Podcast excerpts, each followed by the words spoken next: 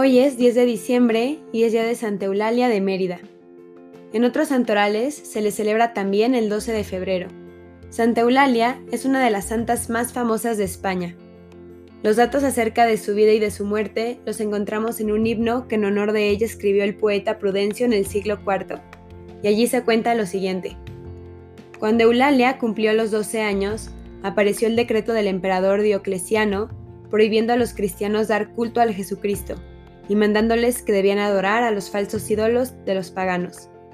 La niña sintió un gran disgusto por estas leyes tan injustas y se propuso protestar entre los delegados del gobierno.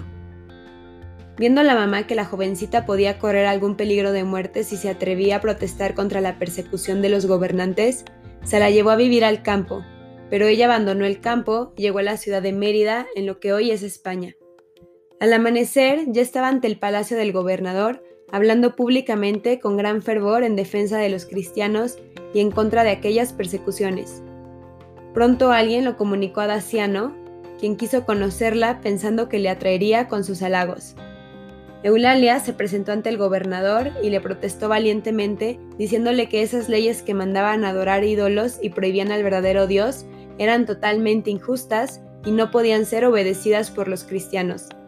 Y después le dijo con valentía, Diga malvado, ¿qué furia es la que le empuja a perseguir las almas y los cuerpos de los que no hacen ningún mal y solo adoran al verdadero Dios? Ustedes son los que adoran a ídolos que no existen o a hombres que sí existen pero que son pecadores como ustedes. Dese cuenta, gobernador, que nada podrá hacer contra nosotros. Es el Dios mismo quien nos defiende. Aunque me quite la vida, sé que resucitaré a otra vida mejor. Daciano no sabía cómo reaccionar. Quiso mandarla a matar inmediatamente, pero se sentía retado a convencerla a apostatar. Le habló de sus padres, de su casa, de los favores que recibiría, cuanto oro y joyas quisiera. Le mostró también todos los instrumentos de tortura con los cuales le podían hacer padecer horriblemente si no obedecía la ley del emperador que mandaba adorar ídolos y prohibía adorar a Jesucristo, y le dijo, De todos estos sufrimientos te vas a librar si le ofreces este pan a los dioses y les quemas este poquito de incienso en los altares de ellos.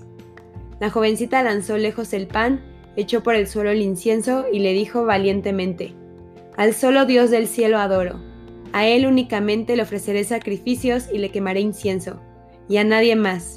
No pierda tiempo, mande que me torturen y que me quiten la vida, porque no va a conseguir nada conmigo.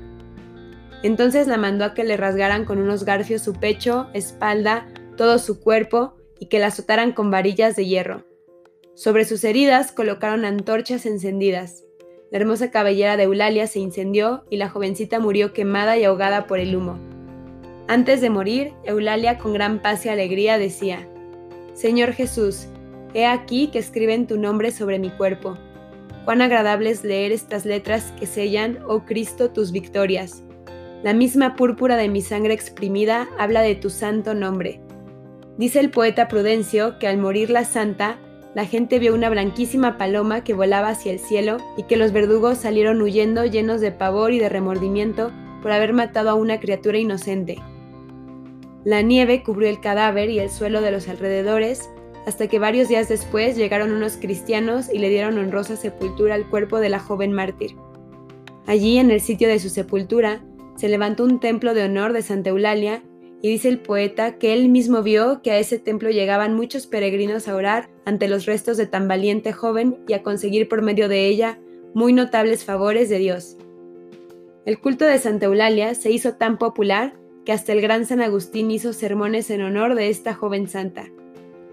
Joven mártir Eulalia, a tu protección encomendamos a tantos jóvenes que en este tiempo tienen que enfrentarse a varias pruebas Tal vez no que maten a quienes se niegan a ofrecer sacrificios a los ídolos, sino a los jóvenes que tienen que oponerse a quienes quieren que dediquen su vida a la impureza, a los vicios, a las malas amistades y al pecado, que son monstruos mucho peores que los ídolos y son perseguidores más crueles que los que mataban el cuerpo, porque lo que ellos matan es la vida del alma.